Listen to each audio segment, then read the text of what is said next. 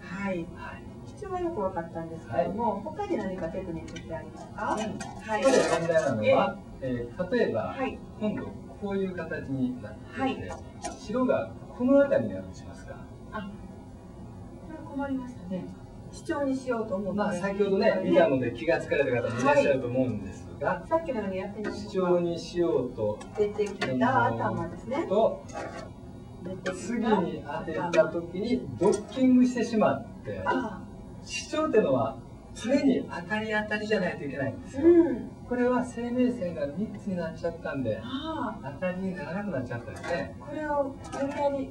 行こうと思うと、まあ、これは覚えておいたらお得な話なんですが、はこういうふうに打たれるこれを両当たりと言います、この西とこの石両方は当たい、り。この2目ね、はいこの1目が両方当たりになってしまうと、い、っぺんに黒は2つ逃げられないうん。ということなのではい。この場合はこれで黒が大失敗、ないはい、怖いですね。必こ要れでっすてねいうのも。はい、うん。何がいけなかったんでしょ要は主張にならないのを無理やりしに行ったからですねう。じゃあ他にテクニックが必そうな要んだでっすたよと。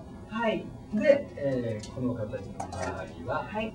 下駄というのがあります。出た。下駄、はい。まあ、下駄を履かすというんですが、ええねまあイメージですね。はい。下駄履いたら逃げにくいでしょう。下駄って靴の下駄ですそか。うそう下駄です。履く下駄ですね。下あんな駄。着物とかによそうくそなうあんなん履いたら走りにくいでしょ。なんかね。えはい。ーでこの場合は、ええここに行くのが下駄、まあよく下駄を履かすと言います。はい。下駄を履かして相手を逃げにくくそうそう、相手下駄履いたから走りにくいんですよ。走りにくいですね。はいそ。れを無理やり走って逃げようとすると、はい。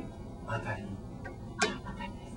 こちらに逃げるとしても、取られてしまう。これでこの三目はトライ。はい、そういうことです。なるほど。これが下駄です。下駄の特徴って何かありますか？下駄っていうのは、はい下駄にした瞬間は当たりじゃないんですよ。